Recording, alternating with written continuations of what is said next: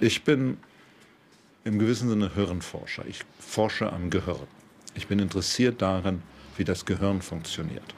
Und in einem Gehirn sprechen Nervenzellen kontinuierlich miteinander. Immer. Und die sprechen miteinander durch die Übertragung von chemischen Botenstoffen, Transmitter. Und diese Transmitter, die werden freigesetzt durch vesikulären Transport. Genau das, worum es hier geht. Das heißt, die werden freigesetzt durch die Fusion, durch das Verschmelzen eines Bläschens, das in der Zelle ist und das diese chemischen Botenstoffe enthält, mit der Außenmembran. Und wenn die verschmelzen, dann wird das, was in diesem Bläschen drinnen ist, nach außen freigesetzt. Und das ist das Aussenden des Signals, das mit dem eine Nervenzelle zu einer anderen Nervenzelle spricht. Und das ist ein chemischer Vorgang, der anders als die eigentliche Leitung, also nicht elektrisch. Der ist nicht elektrisch. Ist nicht ja. elektrisch. Ja. Also die, es ist eine Kombination. Ja. Der Auslöser ist ein elektrischer Reiz, ja. ein sogenanntes Aktionspotenzial, mhm. und dann wird ein chemischer Vorgang in Gang gesetzt. Also es, im Grunde genommen handelt es sich um eine Umwandlung von einem elektrischen Signal in der Zelle der Nervenzelle zu einem chemischen Signal außerhalb der Zelle. Und das chemische Signal reagiert dann mit spezifischen Rezeptoren der an, auf der anderen Zelle und die äh, Zielzelle. Und die andere Zelle wandelt dann dieses chemische Signal wieder in ein elektrisches Signal um. Also es ist, wenn man so will, eine doppelte Transformation. Erst von einem elektrischen zu einem chemischen und dann von einem chemischen zu einem elektrischen Signal. Und äh, dieser Vorgang findet statt an den Synapsen. Also das, sind den, Synapsen. das sind Synapsen. Das sind Synapsen. Das sind Synapsen. Ja. Das, wo das stattfindet, das sind die Synapsen. Und die sind darauf spezialisiert, diesen Vorgang extrem schnell und präzise und sehr genau reguliert durchzuführen. Und das ist es, was die Informationsverarbeitung im Gehirn ermöglicht. Und wieso, das ist ja, wie alt ist das Evolution? Das ist in der Evolution schon ein sehr altes Prinzip. Ähm, soweit wir wissen, ist dieses Prinzip so alt wie Tiere evolutionsmäßig sind. Also man stellt sich vor, dass irgendwann mal 600, 700, 800 Millionen Jahre her, länger als irgendjemand sich erinnern kann, äh, Tiere entstanden sind. Kein Mensch weiß genau wie. Aus anderen multizellulären Organismen, die keine Tiere waren. Und jedes Tier, auch das primitivste Tier, das kein richtiges Nervensystem überhaupt hat, hat schon diese prinzipiellen Mechanismen der Informationsübertragung von einer Zelle zur anderen. Es handelt sich wirklich etwas um etwas, was für Tiere generell charakteristisch ist, als sozusagen als Klasse von Organismen, wenn man so will. Das elektrische Signal, das eine Nervenzelle in, sagen wir mal, Wirbeltieren auszeichnet, das kam viel später. Was früher ist in der Evolution, ist die Übertragung durch chemische Botenstoffe. Die waren früh da. Aber diese schnelle Erregungsleitung innerhalb der Zellen durch ein elektrisches Signal, die sind relativ neu in der Evolution. Die kamen viel später. Also selbst in solchen von unserer Sicht aus relativ fortgeschrittenen Tieren wie kleinen Würmern gibt es keine elektrische Überregung, äh, Fortsetzung des Signals. Das haben die gar nicht. Die haben aber Synapsen und die chemische Erregungsübertragung wunderschön ausgebildet schon. Und im Menschen gibt es auch noch elekt also rein elektrische Wege sozusagen, die nicht über einen chemischen Austauschreize äh, übermitteln? Das gibt es auch. Also das ist eine sehr gute Frage, weil in, historisch gesehen in der Neurobiologie das eine Riesenfrage war. Und zwar 50, 100 Jahre her, als die Menschen als Wissenschaftler lernten zu messen, wie eine Nervenzelle mit einer anderen kommuniziert, da wurde gemessen, dass das so irrsinnig schnell ist. Und kein Mensch konnte sich vorstellen, dass das durch den Prozess einer chemischen Überregungsübertragung möglich ist. Es war also ein großes, eine große Diskussion. Und viele sagten, das sei unmöglich, undenkbar. Und deren Denken wurde davon unterstützt, dass es tatsächlich in einer geringen Anzahl von Verbindungen zwischen Nervenzellen eine direkte elektrische Verbindung gibt. Das nennt man eine elektrische Synapse. Die spielt aber in, besonders in höheren Tieren praktisch keine Rolle oder eine minimale Rolle, weil sie für eine Informationsübertragung zu unflexibel ist. Also so eine elektrische Verbindung zwischen einer Zelle und einer anderen überträgt ein elektrisches Signal ziemlich konstant. Und das ist zwar gut für Geschwindigkeit von einem Signal zur anderen Zelle, aber eine Synapse, die Verbindungsstelle zwischen Nervenzellen im Gehirn, macht mehr als nur über Informationen übertragen. Sie verändert diese Information. Und diese Veränderung von Information ist ein essentieller Beitrag, Bestandteil der insgesamten Fähigkeit des Gehirns, Informationen zu verarbeiten, zu denken, zu fühlen, zu reagieren, zu handeln, was auch immer. Und deswegen hat sich wahrscheinlich dieses System so schön entwickelt, weil es es ermöglicht, dass die Information, die in Form eines elektrischen Signals weitergeleitet wird von, in einer Zelle, die wird dann nicht einfach nur übertragen, sondern die wird verändert, je nachdem, wie die Zelle das muss, was für andere Einflüsse noch da reinkommen. Die kann schneller dauern, die kann langsamer dauern. Es gibt also tausende von Wege. Die ändert sich als, als Funktion des früheren Gebrauchs. Jede Synapse hat ein eingebautes Gedächtnis, wenn man so will. Das ist also erfordert, das verleiht dem Informationsverarbeitungssystem des Gehirns eine irrsinnige Kapazität von Informations Übertragung die, und Informationsverarbeitung, die durch eine einfache Verbindung, wo nur Information weitergeleitet wird, nicht, nicht, gegeben wäre. Ja. Also es gibt in einigen, vor allem niederen Tieren, Fluchtreaktionen, die spezifisch durch elektrische Synapsen getragen werden. Die gibt es. Also da haben Sie vollkommen recht. Aber eine chemische Synapse kann Informationen übertragen in weniger als einer Millisekunde. Das ist sehr, sehr schnell.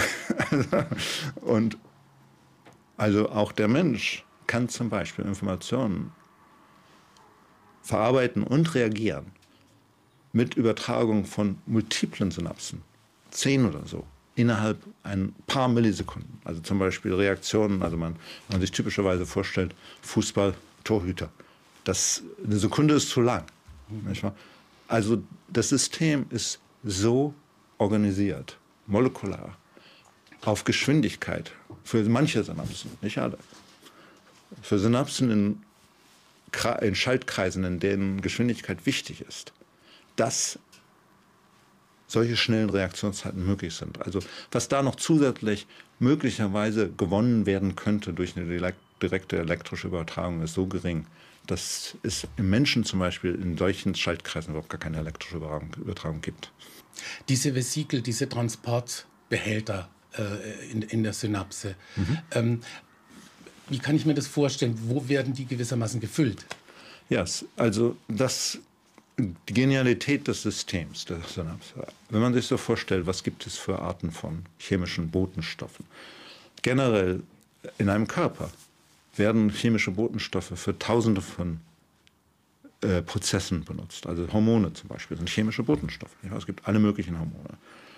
Die Sezernierung, die Aussendung von Hormonen als Signal ist im Prinzip genau dasselbe wie die Aussendung von Neurotransmittern in der Synapse. Das ist molekular fast identisch mit kleinen Veränderungen. Mit kleinen, ja.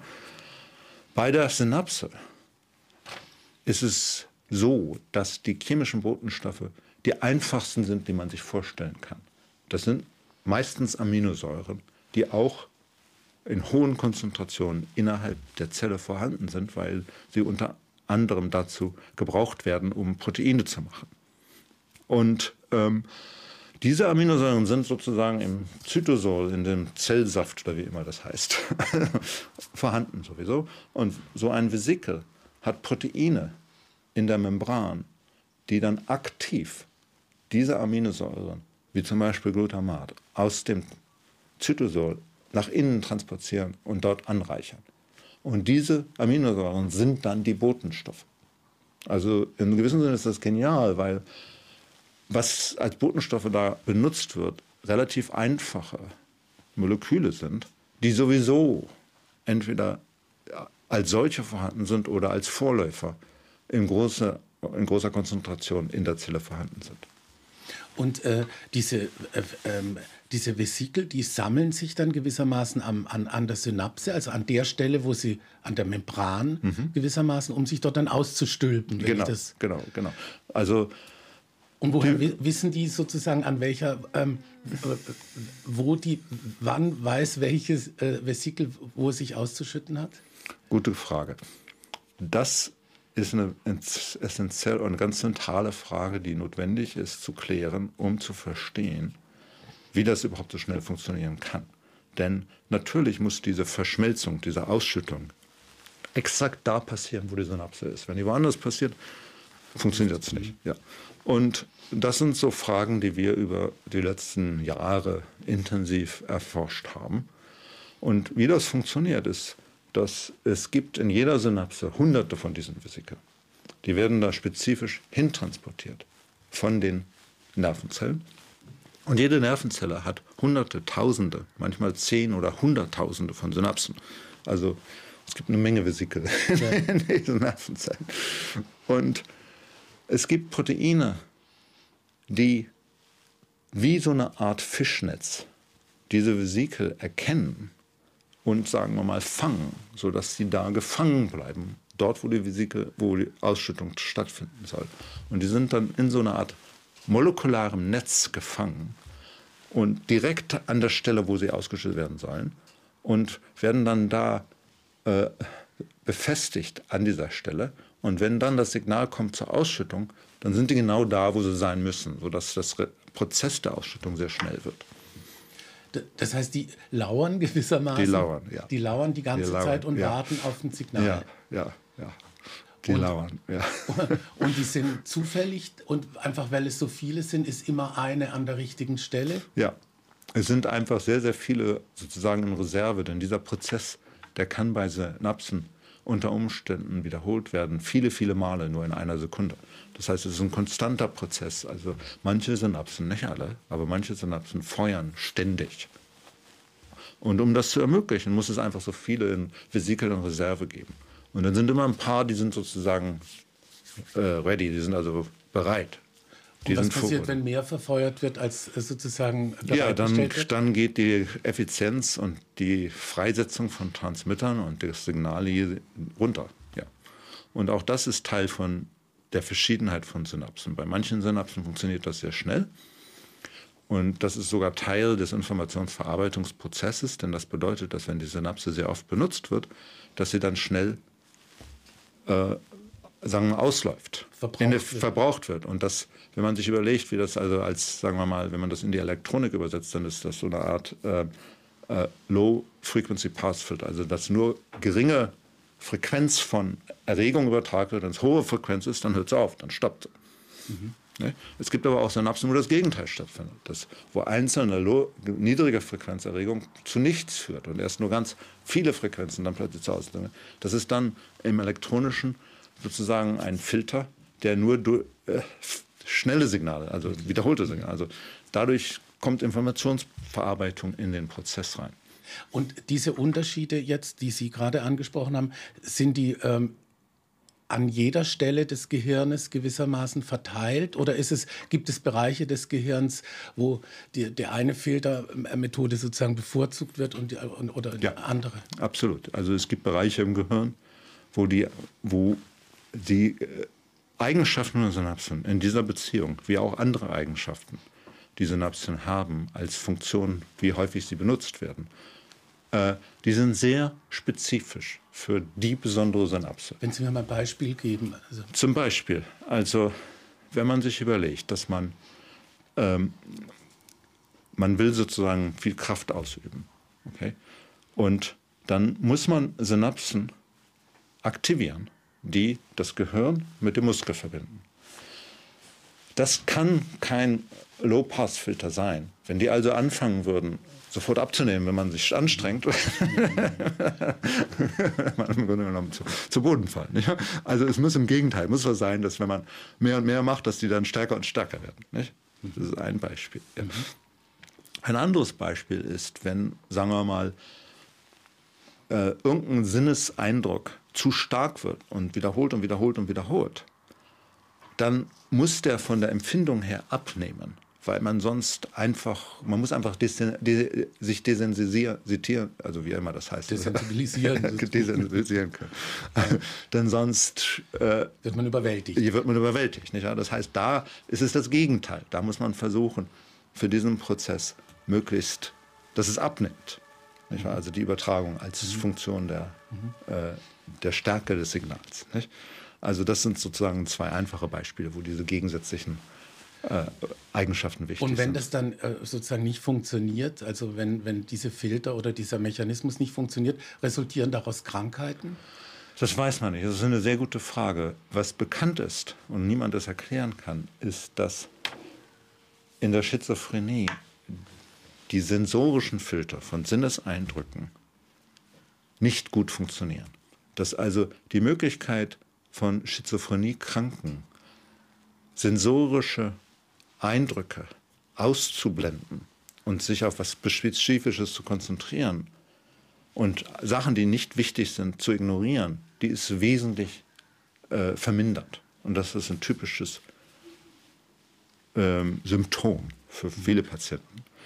Das könnt, fällt mir jetzt dazu unmittelbar ein. Also ich bin davon überzeugt, generell, ohne dass ich dafür irgendwelche Beweise habe, es ist eine reine Hypothese, dass die Eigenschaften von Synapsen, die so unterschiedlich sind und deren Unterschiede enormen Sinn haben, im Zusammenhang ihrer spezifischen Funktion im Gesamtorganismus, dass diese Eigenschaften enorm wichtig sind für, sagen wir, kompliziertere, komplexere äh, äh, Fähigkeiten des Gehirns, die zum Beispiel in solchen Krankheiten wie Autismus und Schizophrenie schwer gestört werden. Und deswegen bin ich der Auffassung, dass es wahrscheinlich ist, dass diese Prozesse auch gestört sind in diesen Krankheiten. Und den einzigen Beweis sozusagen, den ich dafür habe, ist, dass viele Gene, von denen jetzt bekannt ist, dass sie zu diesen Krankheiten prädisponieren, das heißt, diese Krankheiten befördern, äh, befördern oder vielleicht sogar verursachen, dass diese Mutationen Gene betreffen, einige von denen, viele von denen, die sehr starken Einfluss haben auf die Spezifizierung von Synapsen mit solchen Eigenschaften. Okay. Mhm. Aber bewiesen ist das nicht. Äh, das Problem, das zu beweisen, ist praktisch die, die, die man müsste das am, am, am, also die Messbarkeit, oder? Nein, das Problem, das zu beweisen, ist ganz einfach, man muss, äh, das ist ein, sagen wir mal, ein relativ neues Feld, ist auch das, wo wir zurzeit am meisten dran arbeiten. Und da ist einfach unheimlich viel Arbeit zu tun und, hm. und, und, das dauert einfach. Das ist, das ist fundamentale Forschung. Also wir können das nicht verstehen, wie das, sagen wir mal, möglicherweise verändert ist, wenn wir nicht verstehen, wie es normal ist. Und wir verstehen es nicht, wie es normal ist. Das heißt, die Anwendungsforschung hat da wenig Sinn, wenn man nicht wirklich weiß, wie das eigentlich normalerweise funktioniert. Und das ist das, was wir versuchen herauszufinden. Ich weiß nicht, ob wir das Gehirn je verstehen werden. Also das ist ein großer Anspruch. Aber ich bin persönlich davon überzeugt, dass die Prozesse, die zu diesem Krankheiten führen, die man früher Gemütskrankheiten nannte, in gewissem Sinne. Also Schizophrenie, Autismus und was alles da. Also gibt es ja eine ganze Reihe von, die da alle überlappend und miteinander verwandt sind in vieler Hinsicht, in der Art, wie sie sich manifestieren. Das sind Krankheiten, die haben einen extremen Leidensdruck auf die Patienten und auf die Familien zur Folge und die sind, das sind wirklich echte Krankheiten. Das sind keine, äh, das sollte man also, ja, also das sind schwere, schwere Krankheiten, die also einen großen Leidensdruck in der Bevölkerung hervorrufen und auch ein, äh, wirklich im gewissen Sinne eine Plage der Menschheit sind. Und ich bin persönlich davon überzeugt, dass diese Krankheiten eine organische Basis haben und dass diese organische Basis letztlich auf einer Fehlen von normalen Funktionen im Gehirn besteht, die irgendwo auch durch Moleküle verursacht werden. Nun ist es nicht so, dass da einfach ein Molekül falsch ist. Das kann man sich, also das wäre zu primitiv, sich vorzustellen. Aber wenn man sich vorstellt, wie überhaupt ein Gehirn gebaut ist, wenn man sich vorstellt, dass der Mensch zum Beispiel, sagen wir mal, 20.000 Gene hat oder sowas, plus minus, aber dass es im Gehirn ich weiß nicht wie viele, Tausende von Trillionen von Synapsen gibt, dann ist es klar, dass es keine eins zu eins Verbindung zwischen Genen und Synapsen gibt oder Genen und Nervenzellen.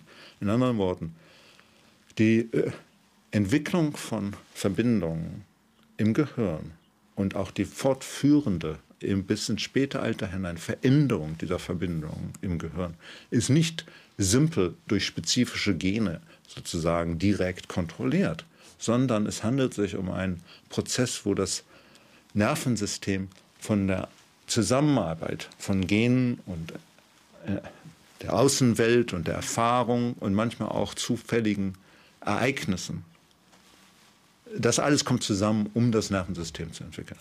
Aber letztlich ist diese Entwicklung und die Funktion des Nervensystems eine organische. Das sind Moleküle, die das machen.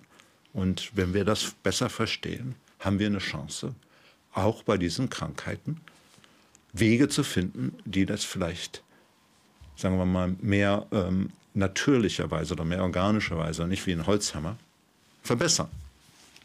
Ist denn diese, dieses menschliche Gehirn mit der Geburt gewissermaßen, sind die synaptischen Verbindungen damit nicht, dass sie dann damit starr sind oder, oder festgelegt sind, aber sind die Anzahl, ist die damit sozusagen Nein, definiert? Überhaupt nicht. Überhaupt nicht. Also der Mensch entwickelt sich Zeit des gesamten Lebens. Die synaptischen Verbindungen, die verändern sich selbst bei 80-Jährigen wahrscheinlich noch, nicht wahr? Weil, wo immer. Die größte Entwicklungsschub für synaptische Verbindungen und für diese Netzwerke passiert wahrscheinlich, wenn die Menschen so zwischen 8 und 20 sind, ah, Jahre alt sind. Also ein Teenager, ein 18-Jähriger, ein Halbstarker, wie man das nennt, die sind nicht fertig. Die sind sehr, sehr stark in der Entwicklung. Nicht wahr? Und selbst bis in die frühen 20er Jahre passiert da noch sehr, sehr viel. Aber es hört dann nicht auf. Also unsere Auffassung in der Neurobiologie ist, dass das Gehirn Zeit des Lebens sich für solche Prozesse wie zum Beispiel Gedächtnis und Erinnerung, Lernen von irgendwas, aber auch vielleicht starke emotionale Veränderungen konstant verändert. Das ist nicht was, was also einmal so ist und dann ist es so. Was sich verändert, sind vor allem diese synaptischen Verbindungen zwischen den Zellen. Die Zellen selber verändern sich nur minimal, die Anzahl und so weiter, es ist vor allem die synaptischen Verbindungen zwischen den Zellen. Und wenn diese synaptischen Verbindungen in irgendeiner Weise kaputt gehen, dann geht auch die Gehirnfunktion kaputt. Und das ist, was auf der anderen Seite des Spektrums in den neurodegenerativen Krankheiten passiert. Also Demenz, Alzheimer, Parkinson und so weiter sind verschiedene synaptische Verbindungen, aber im Prinzip ist es immer dasselbe. Dass nämlich die synaptischen Verbindungen kaputt gehen als erstes. Und sozusagen sind das die beiden Pole, weil man so von Gehirnkrankheiten spricht, die den Menschen betreffen. Am Anfang des Lebens, die ersten 20, 30 Jahre, es ist mehr Autismus, OCD, also äh, Obsessive Compulsive Disorder, äh, Schizophrenie und solche Sachen. Am Ende des Lebens sind es mehr die Neurodegeneration. Aber im gewissen Sinne, beide Arten, beide Klassen von Krankheitsprozessen betreffen letztendlich, wie Erregung, wie Information zwischen Nervenzellen übertragen und verarbeitet wird an den Synapsen. Die frühesten Formen synaptischer Verbindung beim Embryo, mhm. beim Fötus, wie kann ich mir das vorstellen? Gibt es gewissermaßen einen, einen Startpunkt? Ja, also es gibt bestimmte synaptische Verbindungen, die müssen fertig sein, wenn ein Mensch geboren wird. Denn wenn er geboren wird, dann muss er atmen.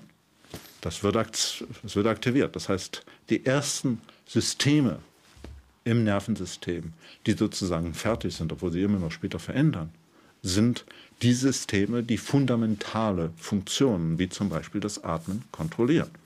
Die anderen Systeme werden dann so langsam dazugebaut.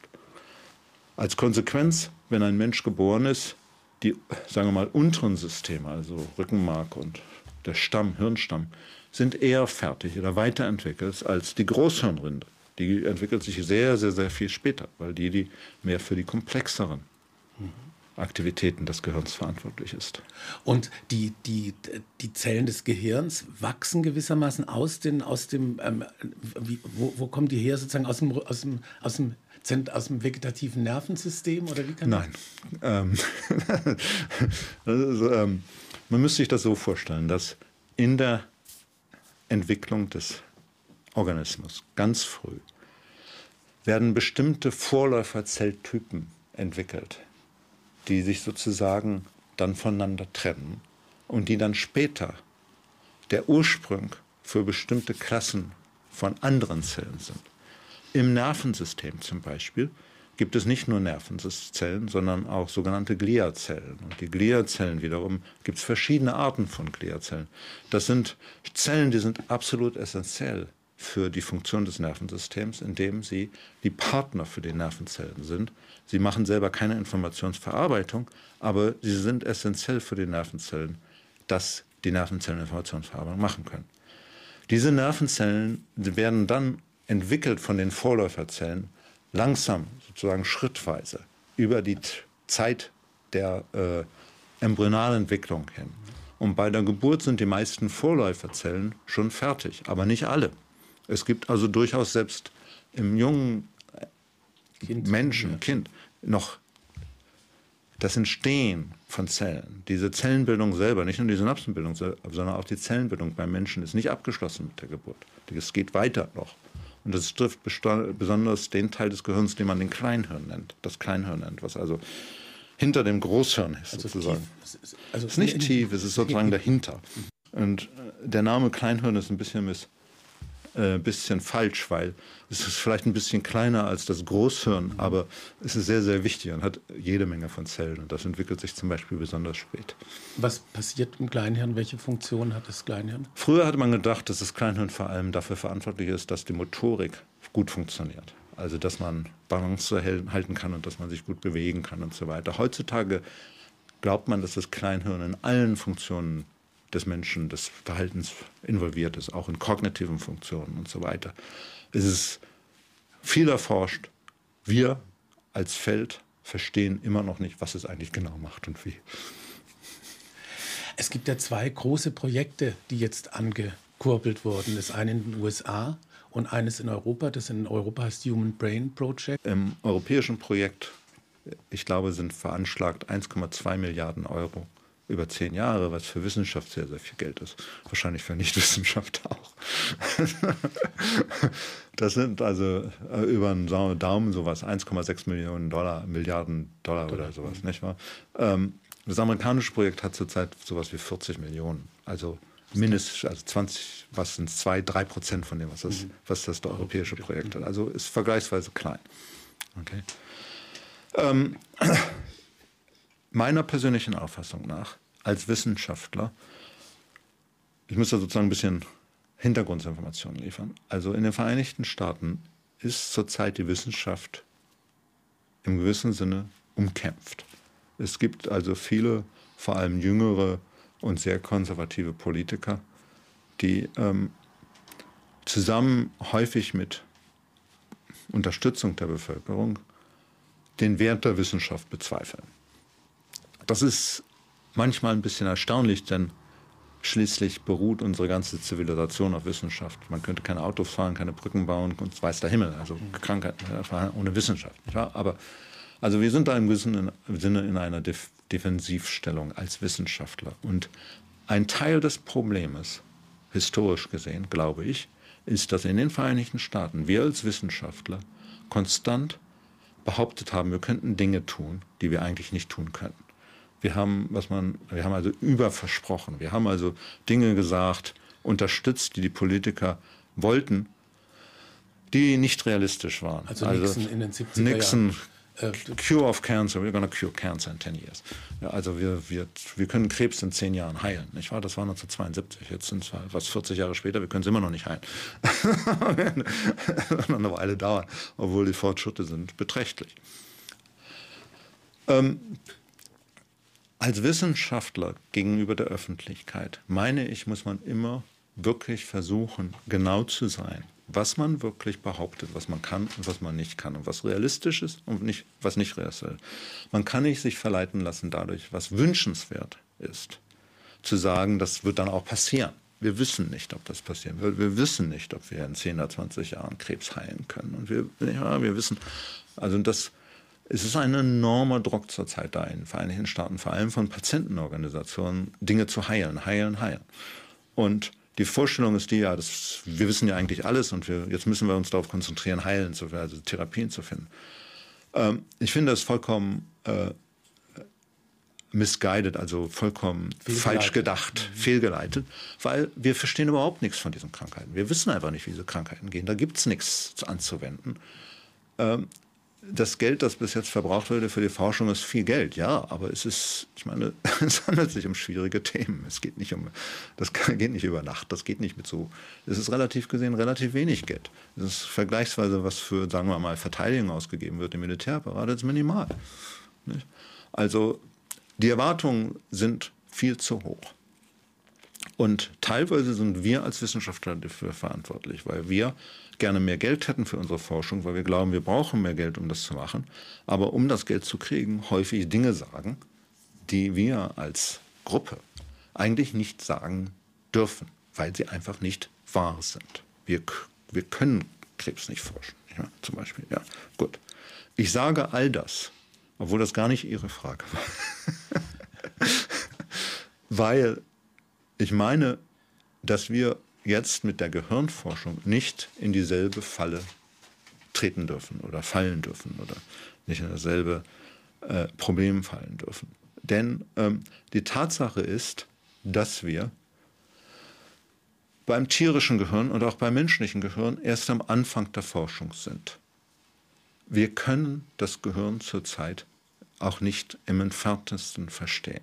Es ist ein sehr wunderbares und sehr, sehr, sehr äh, fantastisches, wenn man so will, also magisches oder wie immer, komplexes Organ. Das, ähm, und als ersten Schritt des Verständnisses ist es absolut notwendig und sinnvoll zu bestimmen, wie bestimmte Nervenzellen im Gehirn verknüpft sind.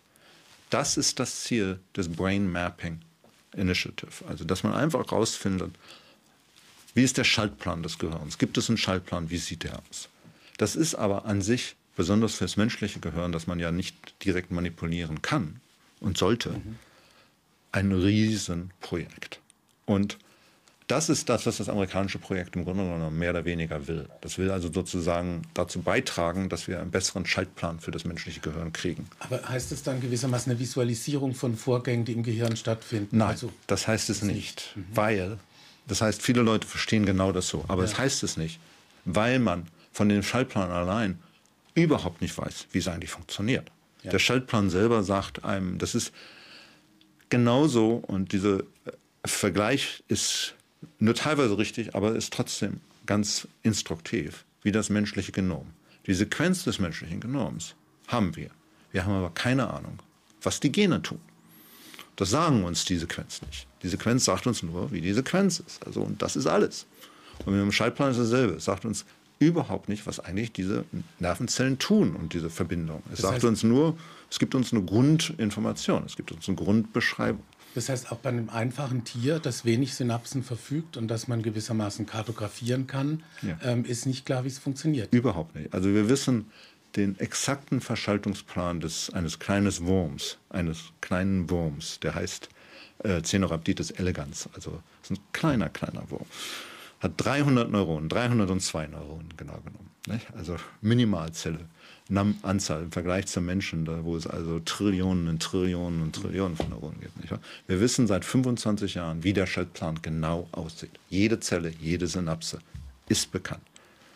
Wir haben null Ahnung, wie das Zeug wirklich funktioniert. Also es gibt viele Leute, die daran arbeiten und es wird also jetzt so langsam schrittweise eine Zelle nach der anderen isoliert und sagen wir mal untersucht, was die macht und so weiter.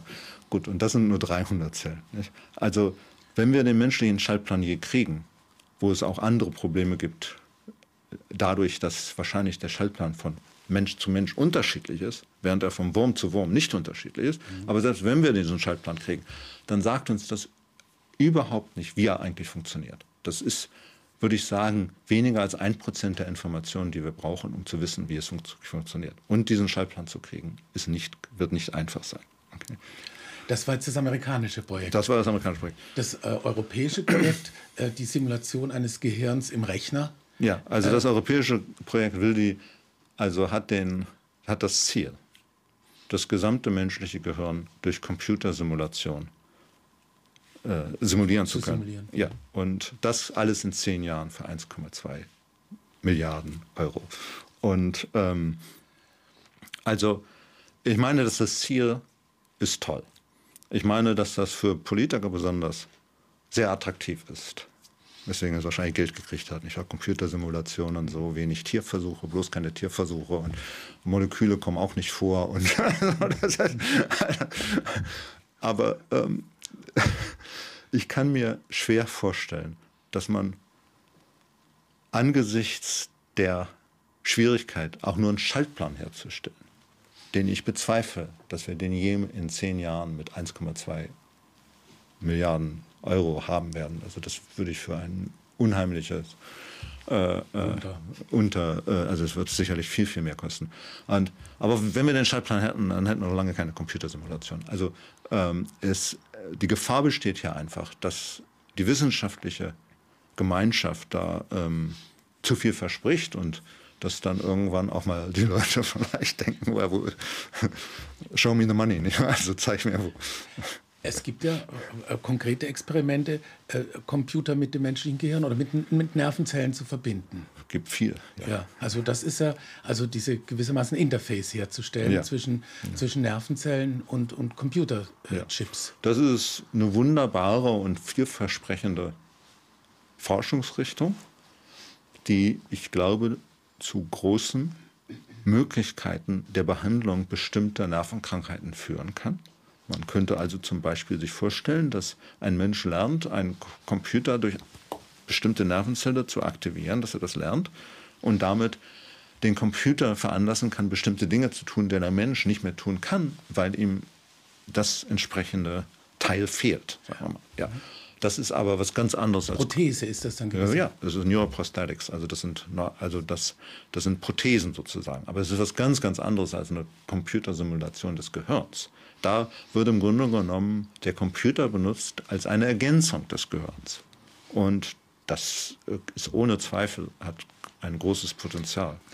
Sie hatten ja vorher diesen Vesikeltransport, äh, da hatten wir ja gesprochen. Und Sie hatten gesagt, dass äh, es gibt immer, sozusagen stehen ständig Vesikel bereit, mhm. die darauf warten, dass sie einen Befehl bekommen, um ausgeschüttet zu werden. Das heißt, hier spielt auch der Zufall eine große Rolle. Ja. Kann man, spielen da sozusagen quantenphysikalische Vorgänge auch eine Rolle? Ein intrinsischer Bestandteil der Informationsverarbeitungsstrategie des Gehirns ist es, dass eine Erregungsübertragung von einer, eine Informationsübertragung von einer Nervenzelle zur anderen nicht hundertprozentig sicher ist. Und zwar ermöglicht das eine, eine starke Vergrößerung der Informationsmenge, die man übertragen kann. Wenn man sozusagen 100% Sicherheit hätte, dass eine Erregung hier immer zu einer Erregung da führt, dann hat man keine Bandbreite, das zu verändern. Weil das ist ja immer 100 Prozent. Das heißt, im Prinzip bei den meisten Synapsen, nicht allen im Gehirn, bei den meisten, ist das so, dass es weniger als 100 Prozent ist. Das können 50 Prozent sein, das können 5 Prozent sein. Und das führt dann dazu, dass diese Übertragung im Gehirn verändert werden kann. Die Synapse kann sozusagen lernen oder auch vergessen und da diese Prozentsatz höher oder niedriger setzen. Und das verändert in einem Netzwerk, wo Tausende und Tausende von solchen Verbindungen stattfinden, die Menge der Informationen, die verarbeitet werden kann. Das heißt, die Plastizität, was man, die man ja. vom Gehirn, die, die, man dem Gehirn sozusagen unterstellt oder ja. diagnostiziert oder feststellt, die findet nochmal auf der untersten Ebene, auf der ja. synaptischen Ebene auch Das ist Teil der Plastizität. Es gibt auch andere Formen von Plastizität, zum Beispiel die Neubildung oder die Eliminierung von Synapsen. Aber das ist Teil der Plastizität. Sie sind ja sozusagen Grenzgänger zwischen USA und Sie sind in Deutschland geboren ja. und aufgewachsen, in die Schule ja. gegangen ja. und sind dann in die USA gegangen. Richtig. Äh, wie lange schon? Seit 83. 83. Und äh, Sie sprechen immer noch gut Deutsch. Danke. Aber Ihre Wissenschaftssprache ist Englisch. Bei dem Vortrag Vollkommen richtig, haben ja. Sie Englisch gesprochen. Ja, ja. Was ist da sozusagen, was so Vokabeln? Das ist, das, wie, die verlernt man dann oder das Ringen sozusagen um Worte? Das lässt sich ja sozusagen auch abbilden dann auf so einer synaptischen Ebene. Ja, das ist einfach so, dass wie alles, was wir tun, wenn wir etwas gelernt haben und es dann lange nicht tun, dann müssen wir, wenn wir es wieder versuchen zu tun, erst erstmal ein kleines bisschen wieder lernen. Das meiste lernt man dann sehr schnell wieder, aber äh, ein bisschen Wiederlernen ist dann schon notwendig. Das ist ja äh, auch äh, interessant, dass man überhaupt Lernen eigentlich immer mit, oder eine Lernerfahrung auch oft mit so einem Art Schock verbunden. Also es ist ja sprunghaft. Ja, kann. Kann sprunghaft sein. Also Sie sagen zwar vielleicht, ähm, das Ergebnis meines Nobelpreises ist, äh, sind viele kleine Schritte und, und tausend und unzählige Arbeitsprozesse, kleine Arbeitsprozesse, aber es gibt doch trotzdem im Denken, das merkt Klar. man, weiß man aus der Klar. Schulzeit, jeder ja. plötzliche Aha-Erlebnisse. Ja. Äh, Gab es die dann auch bei Ihnen sozusagen in der Forschung im Rückblickend? Dass es gewissermaßen einen Moment gab, wo Ihnen bestimmtes Verständnis auf, äh, erschienen ist, das Sie vorher nicht hatten? Viele. Und manche von denen wichtiger, andere weniger wichtig. Der Forschungsprozess ist häufig so, dass man irgendeine Beobachtung macht. Die Beobachtung ist unerwartet. Wenn man eine erwartete Beobachtung macht, dann lernt man nichts. Man macht eine unerwartete Beobachtung und dann denkt man darüber nach, wie kann man diese unerwartete Beobachtung erklären. Dann hat man vielleicht eine Idee, wie die erklärbar ist. Diese Idee, wenn man so will, kann ein Aha-Erlebnis sein, weil die Idee eine vollkommen neue Interpretation eines Prozesses ist, eines Vorganges. Aber als Wissenschaftler jedenfalls möchte man dann auch nachprüfen, ob die Idee richtig ist. Denn manche Ideen sind einfach falsch. Und ich habe auch Ideen, die, also ich hatte es häufiger mal, dass ich irgendwelche Ideen hatte aufgrund von Beobachtungen, die ich nicht erwartet hatte. Und die Beobachtungen waren, waren richtig und dass sie unerwartet waren und konnte wiederholt gezeigt werden. Also die war wahr. Aber die Idee, die ich dann entwickelte, war nicht immer wahr. Aber die bedeutendsten Ereignisse meines Wissenschaftlerlebens waren wahrscheinlich die, wo ich eine unerwartete Beobachtung gemacht habe, eine Idee gefasst habe und die Idee dann anschließend in, sagen wir mal, Kontrollexperimenten oder ergänzenden Experimenten überprüft habe und zeigen konnte, dass diese Idee richtig ist. Und ich weiß da nicht genau, wo, wo, wo ist das Aha mit der Idee? Ist das, ja. Denn wenn man sie dann schon äh, ja. Also das ist so, aber so würde ich sagen, ist der Prozess normalerweise, dass man also, dass wir, wir machen Beobachtungen, die und wir erwarten bestimmte Ergebnisse und meistens sind die Ergebnisse auch so, wie wir sie erwarten. Und dann sind wir ganz glücklich, aber es, wir lernen sozusagen nichts Neues. Aber manchmal kommt dann irgendwas Neues. Könnten Sie mir da ein Beispiel geben für so eine neue Beob für eine Beobachtung, die Sie gemacht haben, die Sie verblüfft hat und die sich nachher, aus der Sie eine Hypothese entwickelt haben, die sich gewissermaßen bestätigt hat? Naja, zum Beispiel, es gibt eine, also würde ich sagen, wohl die äh, langwierigste Beobachtung meines Arbeitslebens, die ich nicht erklären konnte über genau genommen fast 20 Jahre, ist die, dass wir